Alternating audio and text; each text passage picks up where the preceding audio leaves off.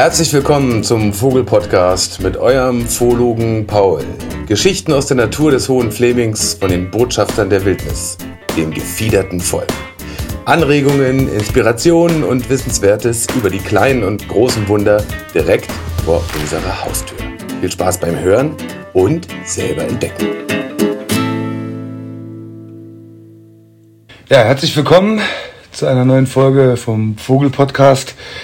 Und es folgt jetzt so eine kleine Reihe besonderer äh, Podcast-Folgen, die entstanden sind aus den derzeitigen Projekten, die äh, laufen. Daher gab es auch lange, lange keine Folge mehr, weil einfach gerade viele Projekte hier am Ort und die Saison meine Kapazitäten gebündelt hat und gezogen hat. Äh, der letzte Podcast war tatsächlich dieser Reisepodcast aus dem Sommerurlaub und jetzt beginnt eine ruhigere Zeit im Winter und es ist eine gute, ein guter Moment wieder paar Sachen rauszuknallen. Und ich habe eine schöne Idee noch dringlichst in meinem Kopf schon lange eigentlich fertig über die wunderbaren Vogelbewegungen der letzten Wochen hier am Platz. Denn wir haben ein ganz außergewöhnliches Phänomen erlebt, aber daraus werde ich eine äh, separate Folge machen. Und die nächsten drei oder vier Folgen sind entstanden durch äh, Audioaufnahmen, die äh, einerseits für das entstehende Buch, zu dem ich später noch was sagen werde, entstanden sind. Und die jetzige Folge ist eine Folge über die Wildnisschule generell. Und vielleicht ist das auch nach so einer langen Pause ein schöner wieder Neueinstieg in die Vogel-Podcast-Reihe. Und ich fand das irgendwie einen ganz rührigen Moment. Es gibt einen, ich glaube, er ist in der fünften oder ist er schon in der sechsten? Er ist in der sechsten Klasse. Ein Jungen, mit dem ich aufgewachsen, der, mit dem ich zusammen aufgewachsen bin, wollte ich fast sagen, aber es ist umgekehrt. Er ist mit mir aufgewachsen. Ich kenne ihn schon als ganz, ganz kleines Kind. Baby, glaube ich, nicht mehr. Nein, als kleines Kind. Und wir haben lange zusammen gelebt, sieben Jahre lang in Reetz. Und er geht hier auf die freie Schule und macht einen Vortrag über äh, populäre Persönlichkeiten. Und dann hat er mich tatsächlich gefragt, ob er mich interviewen kann. Ich fand das irgendwie rührig. Und ich finde seine Fragen geschickt gestellt. Er hat mich da teilweise gut aus der Reserve gelockt.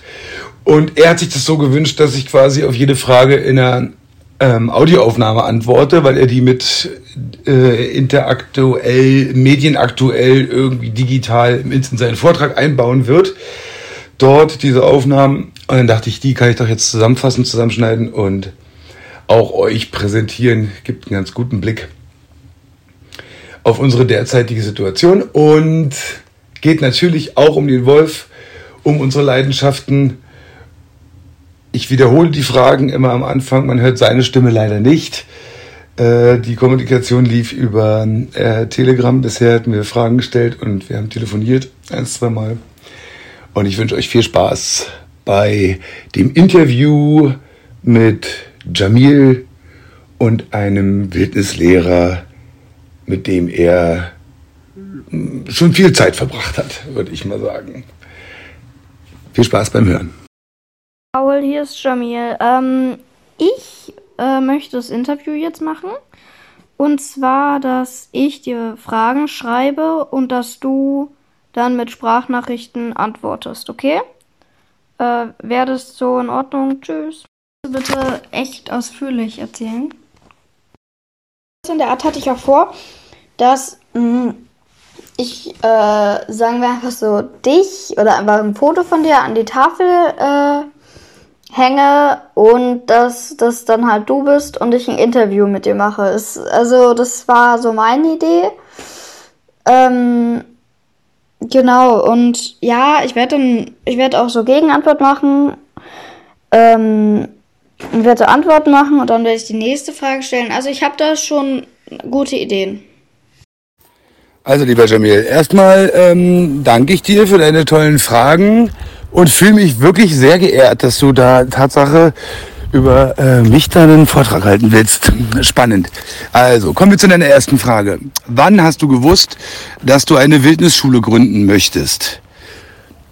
Das ist so passiert, würde ich sagen. Ich habe gewusst, dass ich mit Kindern viel Spaß haben will im Wald. Da war ich Abitur mit 19, Ausbildung 2021, Gesellenbrief, dann Zivi 21 oder 21 und 22 Jahre. In diesem Zeitraum habe ich meinen Zivildienst gemacht, mitten im Wald und hatte jede Woche eine neue Schulklasse und hatte da richtig viel Spaß.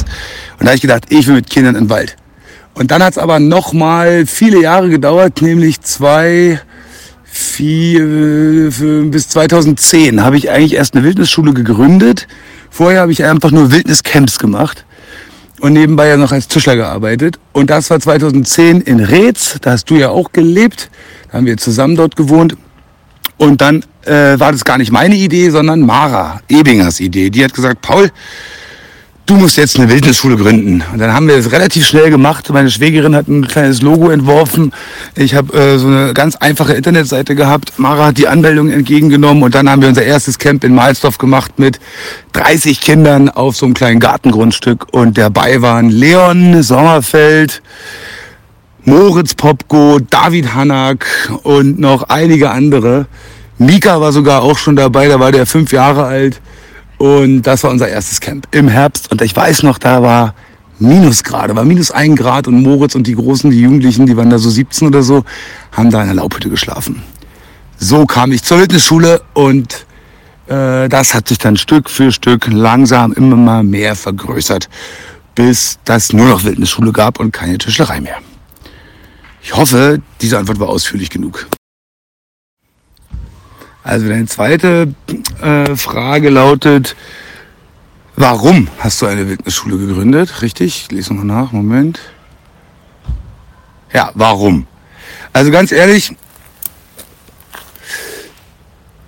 im Rückblick, also von jetzt zurückgeschaut, auf diese Frage geantwortet, muss ich sagen, warum? Der Grund war sehr egoistisch. Weil wenn du einen normalen Job hast und dann noch Familie und Kinder, hat man nicht so viel Zeit wie äh, für den Wald, für das draußen in dem großen Abenteuerspielplatz Natur unterwegs zu sein, wie ich damals gerne gehabt hätte.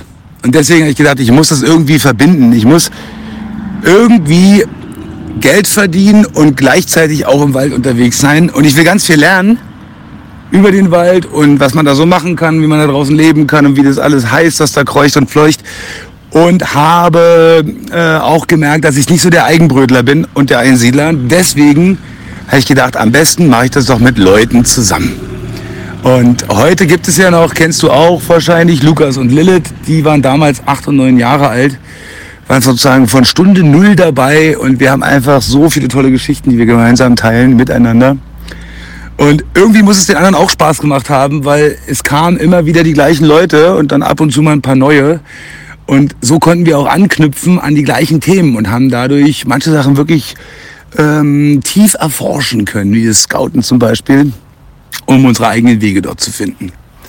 Also war der Grund eigentlich ein egoistischer, aber es gibt natürlich noch einen anderen Grund, was auch mitschwingt und was mir immer mehr wichtig wird in meinem Leben. Das ist ähm, Leuten nahezubringen, dass es relativ leicht und unkompliziert und vor allem kostenlos ist, sich wohlzufühlen in der Natur und dass man da ganz viel entdecken kann und Lebensfreude entdecken kann und äh, seine Lebensgeister wieder erwecken, sich körperlich fit halten und immer wieder was Neues zu entdecken.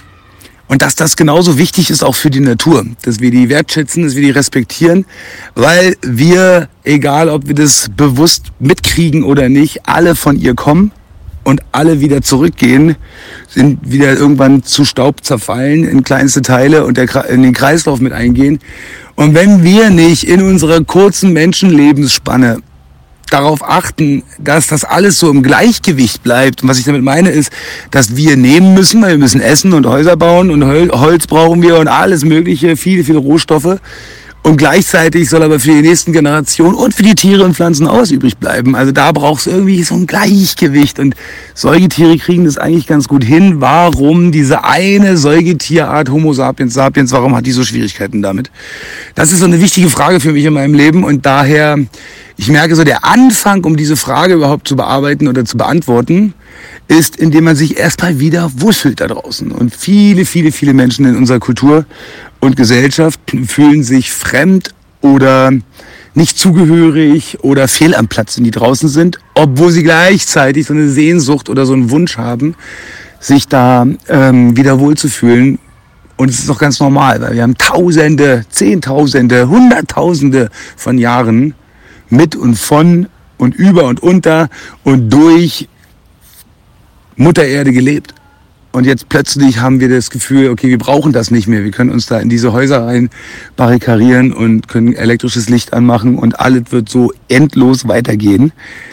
Und das scheint gerade ja sehr akut deutlich zu werden, dass das nicht möglich ist. Wann habe ich mein erstes Wildniscamp gemacht, fragst du? Also das äh, war 2004. Kannst du dir ausrechnen, wie alt ich da war? Jetzt haben wir 2022, bin jetzt 44. Und das war in Bremen, in so einer Kleingartenkolonie. Da war eine so eine wilde Wiese, so eine überwachsene Müllkippe. Hinten fuhr die Straßenbahn. Auf der einen Seite fuhr der Regiozug und der ICE. Auf dieser Müllkippe wuchsen inzwischen ein paar Bäumchen und so. Da waren hier und da, hier und da ein paar Graben und eine hohe, ungepflegte Wiese. Und ungepflegt, es lieben die Tiere. Das heißt, da waren auch Tiere, in der Nähe gibt's einen großen Stadtwald und wir hatten so eine ganz kleine Laubenpieper-Hütte und so ein Gärtchen davor mit so einer Feuerschale. Und das war im Winter 2004. Also am 3. Januar ging es, glaube ich, los und es war in den Winterferien und ging dann so bis zum 7. oder so. Und die Kinder haben aber zu Hause geschlafen und kamen nur tagsüber. Und äh, es war sehr kalt, das weiß ich noch. Und wir hatten einen tierischen Spaß. Und Lilith kann man heute noch fragen. Ich glaube, Lilith war das, der, äh, sie ist da über so einen Fluss rübergesprungen und hat mich gefragt, kann ich hier rüberspringen? Ich so, ja, wenn du es schaffst. Und natürlich hat sie es nicht geschafft, sie ist da voll reingeballert, war klitschnass, kam bei 0 Grad, klitschnass und durchgefroren nach Hause. Aber war anscheinend so begeistert, dass sie nächsten Tag wiederkam. Und jetzt ist Lilith 26 und kommt immer noch zur Wildnisschule, macht gerade bei mir Praktikum. Also erstes Camp 2004 in Bremen. Und da habe ich schon gemerkt, das reicht mir nicht, wenn die Kinder abends immer nach Hause gehen. Und deswegen habe ich gesagt, wenn ich das nächste Camp mache, Osterferien, also ein paar Monate später, dann will ich auf jeden Fall mit denen eine Übernachtung machen draußen. Beim ersten Camp haben wir dann, beim zweiten Camp sozusagen, haben wir dann uns einen Platz draußen gesucht, außerhalb der Stadt und haben einen Teil in dieser Kleingartenkolonie an dieser wilden Wiese gemacht und eine Nacht dann draußen verbracht. Und die war so schön, die Nacht, dass wir beim nächsten Camp, dann im Sommercamp, zwei Nächte draußen verbracht haben, bis wir dann im nächsten Jahr eigentlich nur noch die ganzen Nächte draußen waren und gar nicht mehr auf dieser Wiese. Und so läuft es ja auch heute noch. Die Leute kommen und bleiben bei uns jetzt auf dem Zinken, bis das Camp vorbei ist. Also ich bin 44, habe ich schon verraten. Das wäre deine vierte Frage. Wie alt bist du? Und dann fragst du mit deiner fünften Frage, wann bist du mit deiner Wildnisschule berühmt geworden? Also äh, das ist jetzt für mich neu, dass ich berühmt bin. Ähm, ich weiß nicht, ob ich berühmt bin, ehrlich gesagt, aber ich sag mal so, wenn man eine Sache ziemlich lange macht, konstant an einem Ort, irgendwann kennen einen die Leute und dann spricht sich's rum und wenn man dann noch irgendwie einen guten Job macht, kommen auch Leute wieder und erzählen immer wieder von dir und so verbreitet sich dann vielleicht so der Name, würde ich mal sagen. Und dann arbeiten wir ja auf eine Art und Weise, die jetzt auch ungewöhnlich ist in der Umwelterziehung oder Umweltbildung oder Umweltpädagogik, wie auch immer man das nennen mag, äh, indem wir ganz viel draußen, draußen sind und wilde Sachen machen und so weiter. Vielleicht ist das auch ein bisschen was Besonderes, was extra nochmal Leute anzieht.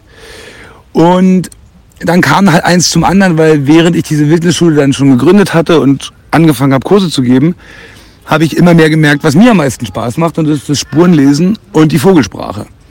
Und habe mich da so richtig reingekniet und knie mich da auch immer noch rein, weil das Lernen hört nie auf, was diese Themen angeht. Und wenn man etwas lange, lange Zeit lang macht, steckt man irgendwann, das merkt man gar nicht, weil es so langsam geht, aber irgendwann merkt man, oh, ich stecke ganz schön tief in der Materie. Und es gibt wenige, die auch so tief in der Materie stecken. Und wenn man sich sozusagen spezialisiert hat auf ein Thema, dann kommen natürlich Leute, weil sie wissen, ah, da kann ich noch was lernen. Auch Menschen, die sich jetzt schon mit dem Themen Spurenlesen oder Vogelsprache auch schon längere Zeit in ihrem Leben beschäftigt haben. Ja, und jetzt im letzten Jahr, seit diesem Jahr, mache ich ja da bei Radio 1 so einen so Podcast, kurz fünf, sechs Minuten jede Woche, jeden Mittwoch und ähm, man lernt halt über die Zeit viele, viele Menschen kennen und das ist das Coole an Wildnisschule, weil wirklich jede Person, äh, jeden Beruf, den du dir nur ausdenken kannst, der war schon bei mir. Ob jetzt der Anwalt, der Lehrer, der Straßenfeger oder auch die Radiomoderatorin und eine von denen, die arbeitet bei Radio 1 und der habe ich erzählt von dem Podcast und die hat bei mir einen Kurs gemacht und dann hat sie gesagt zu ihrem Chef, den müssen wir einladen, sonst wird er von jemand anders eingeladen. Und seitdem machen wir diesen Podcast da und dadurch kriegt man natürlich auch nochmal einen größeren Bekanntheitsgrad. Also berühmt, wenn du das Wort so benutzen willst. Ich würde es nicht so benutzen. Bekannt in unserer Region bin ich halt deswegen, weil ich es lange genug mache, weil ich mich spezialisiert habe auf ein bestimmtes Thema und da ähm, ja, mal gut geworden. Ja, gut bin ich. Sehr gut, noch lange nicht.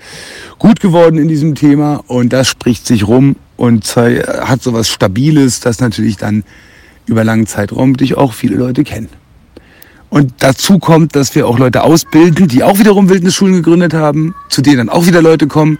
Die erzählen natürlich, wo sie gelernt haben. Und so ist es wie so ein Schneeballeffekt, wie so eine Lawine, die immer größer wird. Und aber jetzt eine positive Wildnislawine, die alle einhüllt in den Wildnisvirus. Ja, so würde ich es mal stehen lassen. Jetzt machen wir gleich die nächste. Wann hattest du deinen ersten Fernsehauftritt? Boah, wann der erste war, weiß ich gar nicht. Aber ich würde mal so sagen, so der aufregendste, können wir vielleicht auch den aufregendsten nehmen? Ich glaube, der erste Fernsehauftritt war irgendwie mit so Wetter, BRB oder hier, wie heißt es? Brandenburg hier Fernsehen. Aber das Aufregendste war für den süddeutschen Süd, äh, SWR, Südwestrundfunk oder irgendwie so. Jedenfalls das beim Tigerentenclub war ich. Und das war echt spannend mitten in der, die haben natürlich kein Draußenstudio, die haben ein Drinnenstudio und die haben dann so ein Plastikwald drin im Studio aufgebaut mit diesen Kindern, die dann so Spiele spielen, so zwei Gruppen gegeneinander. Und dann äh, haben die mich da eingeladen und dann war ich quasi als der Waldfoologe mitten in so einem Studio, in so einem Plastikwald und habe dann da lustige Sachen erzählt und so. Das war witzig. Ähm, das war so mein erster großer Auftritt, würde ich mal sagen. Und das war es auch schon. So viele Fernsehauftritte habe ich gar nicht. Eher so Radio und Zeitung und sowas kommt dann. Jetzt mache ich mal Stopp. Was ist dein Lieblingstier, fragst du. Das ist natürlich immer wieder eine schwierige Frage, weil ich irgendwie alle Tiere sehr gerne habe. Aber das Tier, was mich am meisten beschäftigt und was ich am meisten schätze oder, oder respektiere, wo ich am meisten neugierig bin, was mich auch immer wieder nach draußen zieht, sind die Wölfe im Hohen Fleming, weil das auch so soziale Tiere sind weil die äh, alles anders machen, als Biologen vorher gedacht haben. Man dachte, die brauchen Wildnis. Nein, die leben auch in der Kulturlandschaft. Und ich dachte auch immer, ich brauche Wildnis um mich rum, aber da sind so wenig Menschen und ich mag beides und äh, lerne die Wildnis zu entdecken vor meiner Haustür, obwohl es, obwohl wir in einer, in einer Landschaft leben, im Naturpark, wo auch viel bewirtschaftet wird und äh, auch immer wieder viele Menschen sind. Und der Wolf mir immer wieder schöne neue Fragen und Aufgaben gibt in meinem Leben. Deswegen mag ich den Wolf sehr. Und dann müssen wir auf die Vögel gucken. Oh, das ist natürlich noch schwieriger, aber ich würde jetzt einfach mal die Goldammer sagen, weil die auf meinem Platz so präsent ist und jeder, der zu mir kommt auf den Platz und irgendeinen Kurs macht, lernt die Goldammer kennen. Und Anni Luca sagte schon damals mit fünf, glaube ich, ihr Lieblingsvogel ist die Goldammer. Und als ich fragte, warum, sagte sie, weil der am Bauch so schön goldet. Und dann frage ich, wie singt der? Und dann sagt sie, ich, ich, ich, ich hab dich lieb. Also ich finde den Vogel schön, weil der hat eine schöne Farbe, der ist sichtbar, der ist bei uns häufig und ruft mir ständig ins Ohr und allen anderen, die es hören wollen, wie lieb dieser Vogel die Menschen hat. Und im Augenblick ist mein Lieblingsinsekt die Maulwurfsgrille, weil ich im Sommer so tolle Maulwurfsgrillenkonzerte erlebt habe und das eine faszinierende Tierart ist. Ein Riesentier, was sich wie so ein Maulwurfsschaufeln vorne dran hat und durch den Boden gräbt und weit über die Landschaft zu hören ist. Und mein Lieblingsreptil ist die Schlingnatter, weil es so eine heimliche, stille Schlange ist. Die meisten Menschen halten die für eine Kreuzotter. Und die äh, Ringelnatter braucht Wasser und die Schlingennatter liebt Trockenheit. Und bei uns ist es trocken. Also mag ich die Schlingennatter. Und ähm, jetzt haben wir die Säugetiere, jetzt haben wir die Vögel.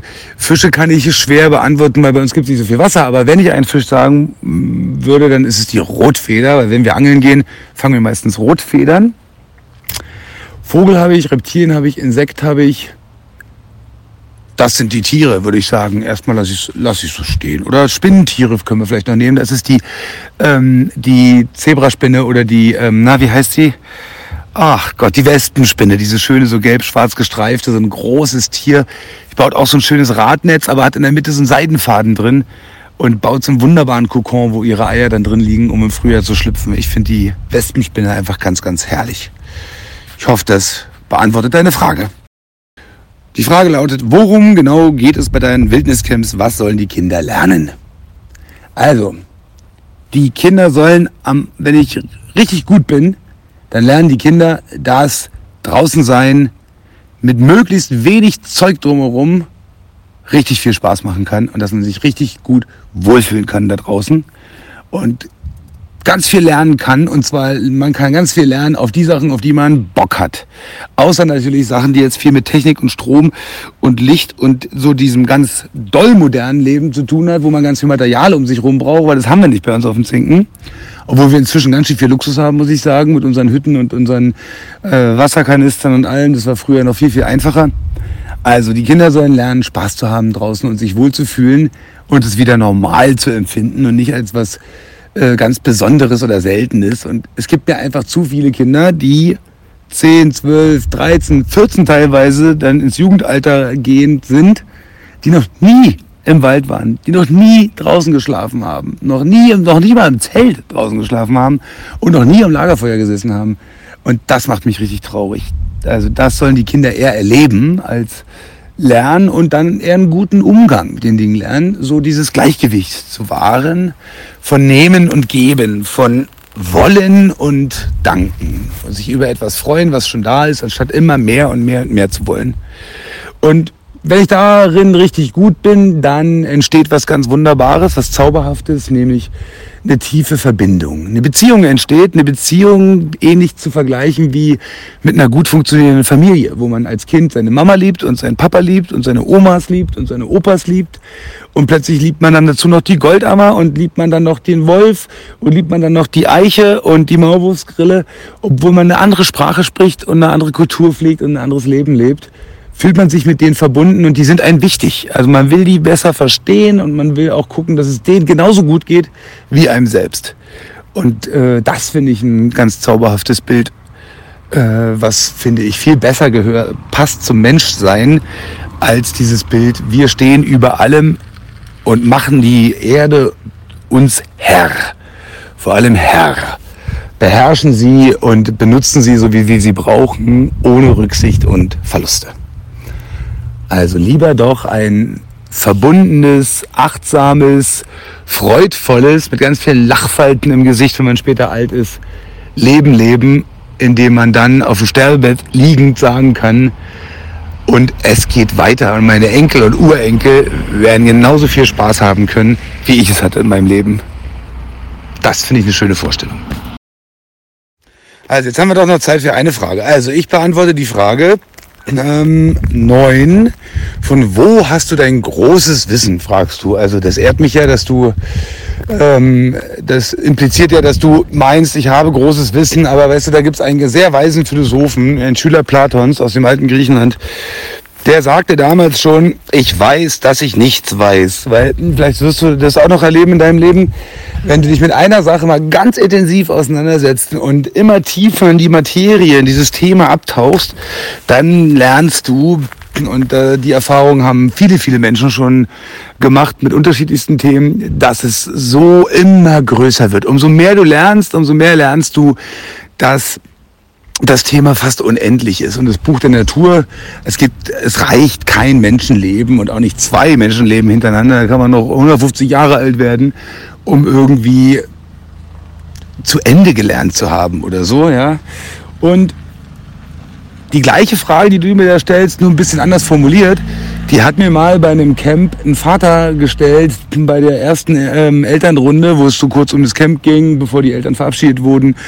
Die Kinder blieben ähm, der war zum ersten Mal dort und der war sehr kritisch, hatte so einen kritischen Blick und der fragte mich dann, Herr Wernicke, was gibt Ihnen denn eigentlich die Berechtigung, das hier zu tun? Und da war ich erstmal sehr perplex. Ich wusste gar nicht, was ich sagen sollte. Mir hat die Sprache verschlagen. Und dann habe ich überlegt, was, was, was? Und dann habe ich Rechtfertigung, weil ich habe keinerlei Ausbildung, außer als meine Tischlergesellenausbildung und kein Studium und sowas, äh, nichts vorzuweisen, was irgendwie Hand und Fuß hat und staatlich anerkannt ist.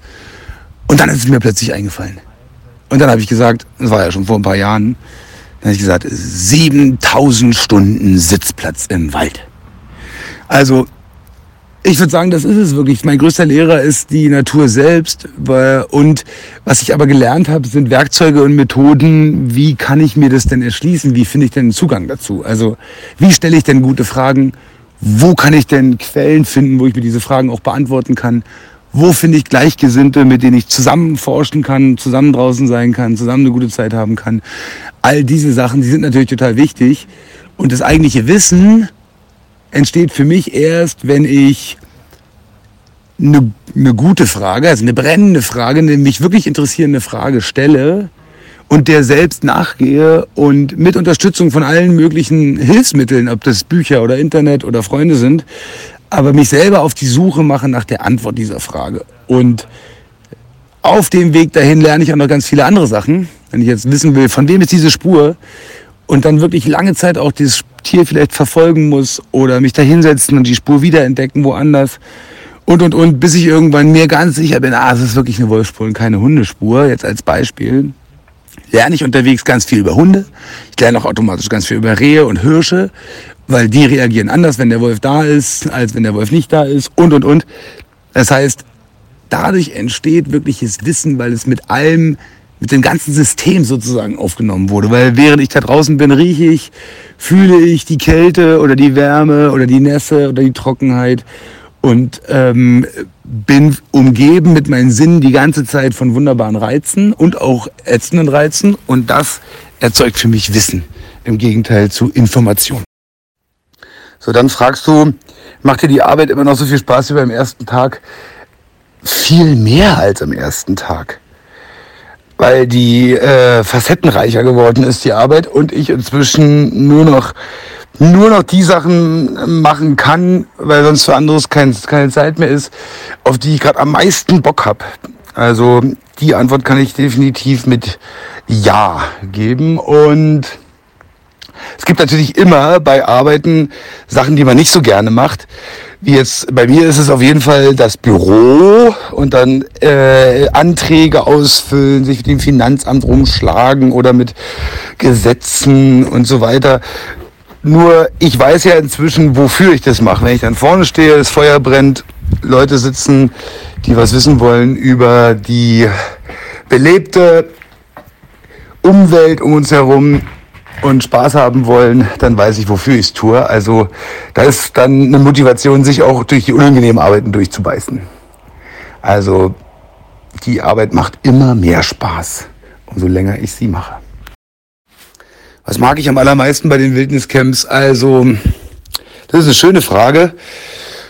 Am allerliebsten mag ich es, wenn ich mit den Leuten Spuren lesen gehe. Und zwar manchmal machen wir, wenn die so das Grundwissen haben und wissen, wie wir da rangehen an die ganze Geschichte, machen wir dann so Expeditionstage, nennen wir das, wo wir quasi uns dann Brote schmieren und uns aufmachen und einen ganzen Tag unterwegs sind. Also morgens irgendwann los und erst ähm, zum Abendbrot dann wiederkommen und da unterwegs sind und schauen, was uns so begegnet, wir mit einer bestimmten Frage oder mit eine Intention, eine Absicht. Wir wollen diese Spuren finden, wir wollen das rausfinden, wir wollen dieser Frage nachgehen. Und wenn man dann mit vier Leuten so unterwegs ist, also wir machen dann gerne auch so mehrere kleinere Gruppen, die sich dann vielleicht in der Mitte des Tages wieder treffen und dann sich kurz austauschen, was man so gefunden hat. Und dann kann man zu dem, was am meisten gerade zieht oder wo das Interesse am größten ist, da wieder hingehen mit der ganzen Gruppe und sich das noch genauer anschauen. Und was ich daran so liebe, ist, wenn ich alleine Spuren lesen gehe, Erstens haben wir ja so einen Spruch, den kennst du wahrscheinlich, wer alleine Spuren liest, hat immer recht. Darum geht's nämlich nicht, recht zu haben. Es geht ja darum, viel rauszukriegen. Und Spurenlesen ist ein schwieriges Unterfangen in den meisten Situationen, weil du hast nur ein paar kleine Zeichen und musst dir überlegen, was ist hier passiert oder was könnte mich jetzt in, äh, wenn ich der Spur folge, was könnte mich da erwarten? Wo könnten die Tiere sein? Wie verhalten die sich? Was machen die so? Weil die sind oft halt sehr heimlich oder in der Nacht unterwegs. Und allein manche Situationen zu entschlüsseln, wir haben letztes Jahr sehr viele Jagden hier um meinen Platz herum entschlüsselt, wo Wölfe oder ein Wolf äh, ne, entweder ein Reh oder ein Dammwild gejagt hat. Und wir haben drei Jagden entschlüsselt, in denen die Wölfe keinen Erfolg hatten, das Tier entkommen ist. Und drei Jagden, wo sie Beute gemacht haben, wir am Ende dann die Überreste gefunden haben. Und zu so einer Jagd, da geht so schnell vonstatten. Und da, wenn da drei Wölfe äh, einer Gruppe Dammwild, also sechs, sieben Dammwildtieren hinterherrennen, sind da also unglaublich viele Spuren, die übereinander lagern. Und das alles zu entschlüsseln und zu, aus, zu aufzudröseln wie so ein verknotetes Wollknäuel ist sehr kompliziert und zeitaufwendig. Und das geht natürlich viel schneller, macht viel mehr Spaß, wenn man mit mehreren Leuten unterwegs ist. Also das sind so die Situationen, die ich am meisten liebe in der Arbeit. Und an Nummer zwei stehen diese Momente, wenn wir quasi einen erfüllten Tag oder ein erfülltes Wochenende, ein erfülltes Camp hatten, eine ganze Woche vielleicht, wir dann irgendwie am vorletzten oder am letzten Abend da zusammensitzen am Feuer und die ganze Gruppe so richtig zusammengerückt ist und man sich wie in so einer ähm, wie mit so Verbündeten zusammen am Feuer zusammen trifft und Geschichten teilt und da findet oft sehr viel Gelächter statt und es hat sehr eine sehr schöne Komik und Eigendynamik mit so ganz vielen Insidern, wo dann alle einfach so da lachen. Ich habe oft einfach richtig Bauchschmerzen von Muskelkrämpfen, von den äh, Lachanfällen nach solchen Abenden und das wäre auf Top 2. Was sind meine Hobbys, fragst du? Also Hobby ist für mich ein ganz schwieriges Wort, muss ich sagen, weil Hobby klingt immer so ein bisschen nach, ich denke da immer so an Eisenbahn bauen oder Briefmarken sammeln oder irgendwie so ein, so ein Zeitvertreib oder Zeitbeschäftigung. Ähm, ich würde eher so Interesse oder Nebeninteresse oder vielleicht Leidenschaft äh, sagen, wo es nicht um sozusagen auch die, gleichzeitig noch den Broterwerb geht, wo es nicht ums äh, Geld verdienen geht in keinster Art und Weise, was man dann trotzdem gerne macht, irgendwie sowas in die Richtung. Äh, wenn du das meinst als Hobby, dann würde ich vielleicht, was habe ich denn als Hobby, weil ich, ich habe ja das Glück, ich bin da wirklich äh, sehr gesegnet und beschenkt, sozusagen mein Hobby, wenn du so willst, oder mein, mein größtes, größter Freudenquell im Leben, einfach viel Zeit im Wald zu verbringen und draußen zu sein und das noch am besten noch mit Leuten zu meinem Beruf gemacht zu haben. Das heißt, eigentlich habe ich nicht so richtig Hobbys, aber vielleicht entwickelt sich gerade so was Neues. Also wenn, dann ist es, ich rappe. Ich rappe gerne, ähm, nicht unbedingt gut, aber gerne. Das wäre vielleicht etwas, oder mit den Sachen, die wir draußen gefunden haben, oder Federn vor allem, Knochen, kleine Schädelchen, Spuren und Zeichen der Tiere, da so künstlerisch angehauchte Objekte draus zu machen, die zum Staunen und Wundern einladen. Also nicht die Dinge verändern, sondern so wie sie sind, wo sie draußen gefunden wurden, halt sauber und schön gemacht irgendwie platzieren, um sie zu präsentieren, um sozusagen Schönheit der Natur oder Vielfalt der Natur sichtbar zu machen. Das mache ich total gerne. Ansonsten Hobby. Das, das würde ich, das würde ich dabei belassen eigentlich. Also aus den Dingen, die, in der, die ich in der Natur finde, schöne Dinge zum Staunen und Wundern einladen, herstellen und Hip-Hop. Selber gestalten und selber rappen. Zu einem geilen Beat irgendwie, der guten Flow hat und dann einfach die Worte fließen lassen. Und natürlich geht's inhaltlich um The Nature. Kannst du dir ja schon denken. Also deine vorletzte Frage ist, wie lange ich mir noch vorstellen kann, diese Wildnisschule zu leiten. Oder du sagst, wie lange hast du noch vor, diese Wildnisschule zu leiten? Ähm, da ist kein Ende abzusehen. Eigentlich bis, ähm, bis ich mich verabschiede hier von diesem Planeten. Nur dazu muss man sagen, dass sich wahrscheinlich die ähm, Form der Leitung verändern wird. Also ähm, das heißt, ich habe ja, ich bin ja nicht alleine, alleiniger Träger der Wildnisschule. Da gibt's ja ganz viele Leute inzwischen, die da involviert sind, die mit mir das gemeinsam gestalten und bestimmte Bereiche, äh, die ich schon komplett abgegeben habe. Wenn du jetzt bei den Camps zum Beispiel schaust, äh, machen Lilith und Lukas, die damals zu mir in die Camps gekommen sind, die machen jetzt die Camps. Also da gibt es sowas wie so einen Generationswechsel, Stück für Stück. Und äh, ich werde nicht mein Leben lang wahrscheinlich so viel vorne stehen und direkt anleiten, aber mit involviert sein und mitgestalten ähm, möchte ich bis, bis ganz zum Schluss entweder dann als beratende Funktion oder als äh, begleitende, unterstützende äh, Funktion, wo dann Leute, die in meiner Position jetzt sind und dann vorne stehen, äh, vielleicht jemanden haben, der einfach schon viel Erfahrung hat und mit dieser Arbeit und Erfahrung hat mit den Reaktionen äh, oder was es braucht gerade in der heutigen Zeit, um wirklich diese Intention oder die Vision der Wildnisschule weiterzutragen. Das heißt, äh, zurückzufinden oder wieder neu zu entdecken, sagen wir mal so, in der heutigen Zeit, weil zurück gehen wir nicht wirklich, wir gehen ja immer vorwärts, ähm, neu zu entdecken, was heißt es, sich mit Natur zu verbinden. Und was heißt es, aus, aus so einer Haltung heraus Entscheidungen zu treffen, Entscheidungen zu fällen im Leben, die äh, sinnhaft und auch nachhaltig sind. Nachhaltig insofern, dass äh, mein Leben nicht auf Kosten der zukünftigen Leben stattfindet. Und das ist eine sehr schwierige Frage, die nie ganz beant zu beantworten sein wird, sondern sich eigentlich ständig in einem Prozess in Bewegung befinden wird. Und so sehe ich eigentlich auch diese Arbeit. Das heißt, es gibt ja keinen einzigen Kurs, den ich so noch einmal wiederholen kann. Denn Natur ist immer anders. Natur verändert sich die ganze Zeit durch den Einfluss des Menschen, aber auch ohne den Einfluss des Menschen. Und wir sind angehalten, als Säugetiere uns damit zu beschäftigen und darauf zu schauen und zu gucken, was passiert denn gerade und welches Verhalten ist jetzt noch angemessen, sprich auch, welche Form von Wildnisschule ist gerade jetzt angemessen der heutigen Zeit. Und das heißt, es ist ein stetiges Wachsein und Schauen und im Austausch sein mit anderen Menschen. Deswegen ähm, möchte ich die Wildnisschule leiten bis zum Ende meines Lebens, weil ich das nie alleine tue und nie alleine getan habe. So, dann kommen wir jetzt zu deiner letzten Frage. Ähm, zur aktuellen Lage schreibst du, was ist deine persönliche Meinung zu den Wölfen in Brandenburg und der Einwohnerbefragung zum Wolf, die gerade umgeht? Also ich muss dir ganz ehrlich gestehen, ich wusste gar nichts von dieser Einwohnerbefragung. Ich habe jetzt erst mal nachgeschaut im Internet und da geht es wohl um eine Befragung der Gemeinde Niemek, also um Cäsar rum. Da werden 3600 Leute befragt zum Thema Wolf im Zusammenhang mit ihrem Landleben und der Frage verhindert oder zieht es Tourismus an? Also wie attraktiv oder unattraktiv macht es unsere Gegend?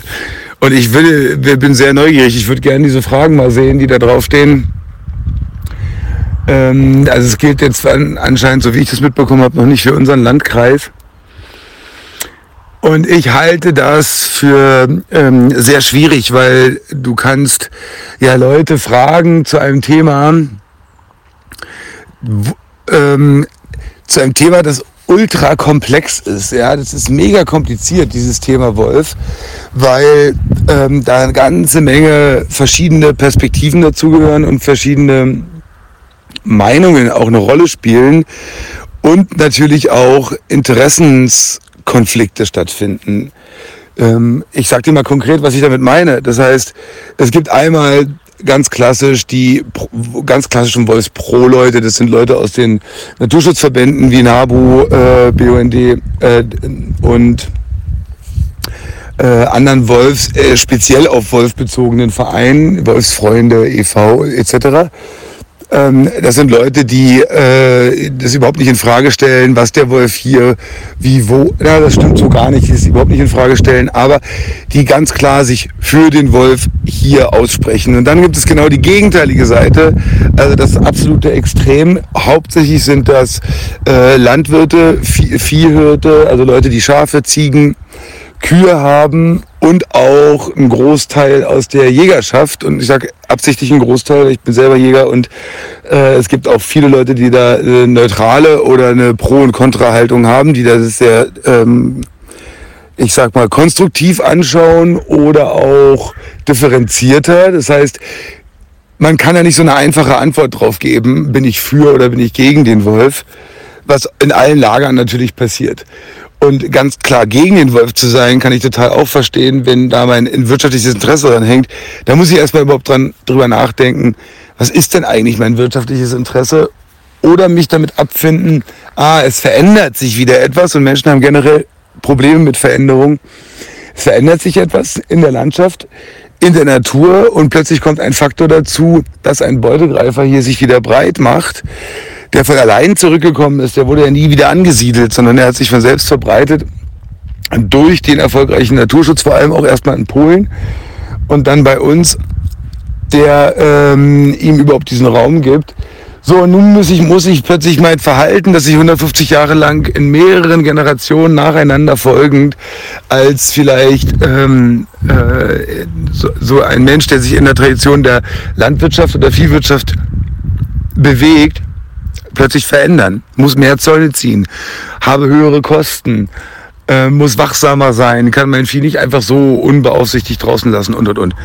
Das heißt, dann gibt es noch ganz viele Leute dazwischen, die aus so einem persönlichen Interesse entweder Schwierigkeiten haben oder auch äh, teilweise den Wolf glorifizieren oder vermenschlichen als ein tolles Totemtier oder so. Was ist ein Totemtier? Keiner weiß das so richtig von uns.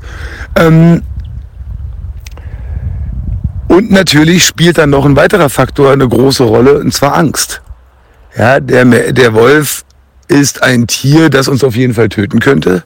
Der Wolf hat auch Menschen schon gefressen und das im Verhältnis zu äh, Hunden, die Menschen angefallen haben oder verletzt haben, ist ein Witz. Das im Verhältnis zu setzen mit, ich steige ins Auto und fahre irgendwo hin oder selbst in den Schulbus von den Gefahren, die einem da drohen, ist ein absoluter Witz.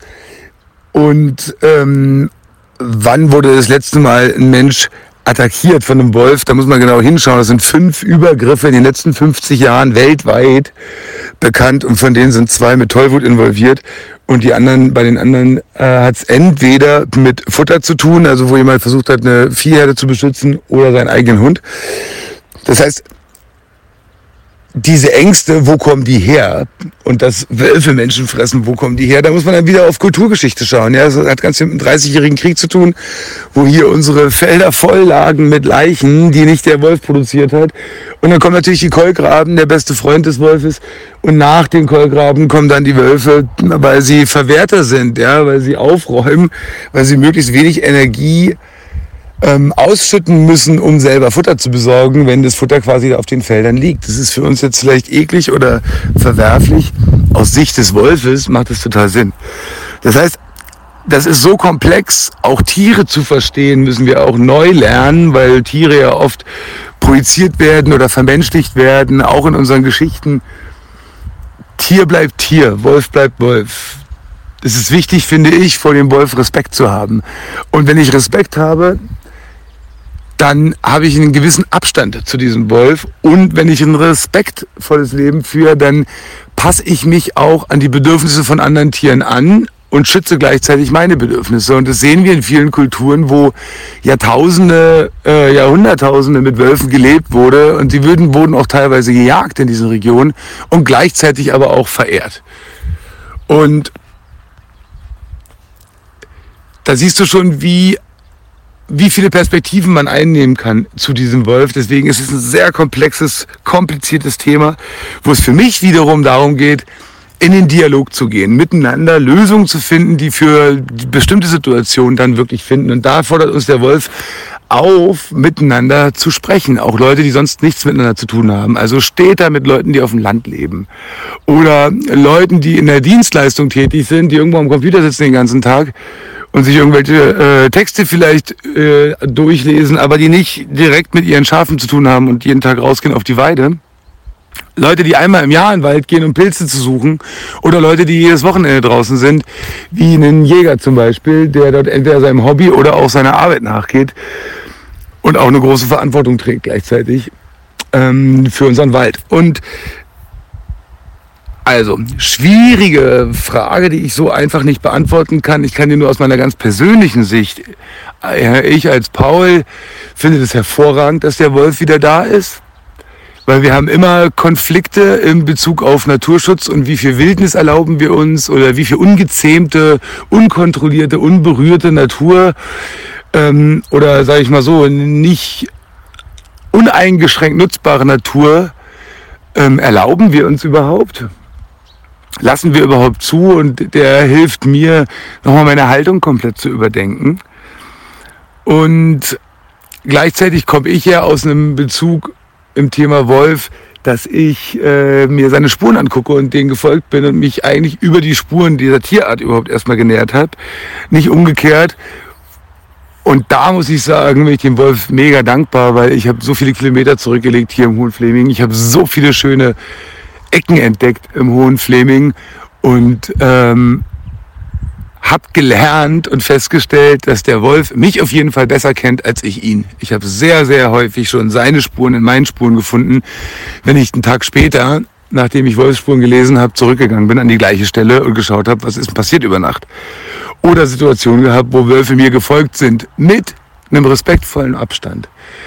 Und ähm, die nehmen ihre Welt durch die Nase wahr. Das heißt, die kennen mich auf jeden Fall besser als ich sie, weil die sind so heimlich. Ich habe die so selten gesehen im äh, Vergleich dazu, wie viele Spuren ich schon gesehen habe. Also das ist ein Aspekt. Und ein zweiter Aspekt ist, dass sie uns auch zeigen, dass die mit uns nicht so ein großes Problem haben. Also Natur hat nicht so ein großes Problem mit Mensch, wie wir annehmen, sondern wir haben eher ein großes Problem mit Natur, weil wir es möglichst bequemlich und einfach haben wollen. Und das ist auch nicht schlimm. Das ist nur an der Zeit, dies zu hinterfragen und zu überlegen. Und da kann uns der Wolf bei unterstützen. Deswegen kann ich dir ganz ehrlich sagen, äh, wie stehe ich zu dem Wolf in Brandenburg? Ähm, sehr offen, mit vielen Fragezeichen und mit einer großen Liebe im Herzen. Ich hoffe, die Antwort war befriedigend für dich und ausführlich genug. Jetzt sind wir nämlich schon mal fast zehn Minuten, lieber Jamil. Ich hoffe, du hast einen schönen Vortrag und kannst auch meine Redebeiträge kommentieren. Und mich würde sehr interessieren, wie du, was sich in deiner, durch deine Fragen und durch meine Antworten, was sich in deiner äh, Sicht auf mich verändert hat oder neugieriger gemacht hat. Äh, das können wir gerne im Nachklang noch beide mal zusammen machen. Viel Spaß! Alle vergangenen Folgen, verschiedenste Seminare für Jung und Alt zum Thema Natur findet ihr auf unserer Homepage www.wildnisschule-hoherflaeming.de oder mit dem Handy immer up to date über die neuesten Folgen auf unserem Telegram-Kanal unter t.me slash Vogelpodcast. Augen und Ohren auf und immer eine zarte Melodie in den Ohren wünscht euch euer Vorlube Paul.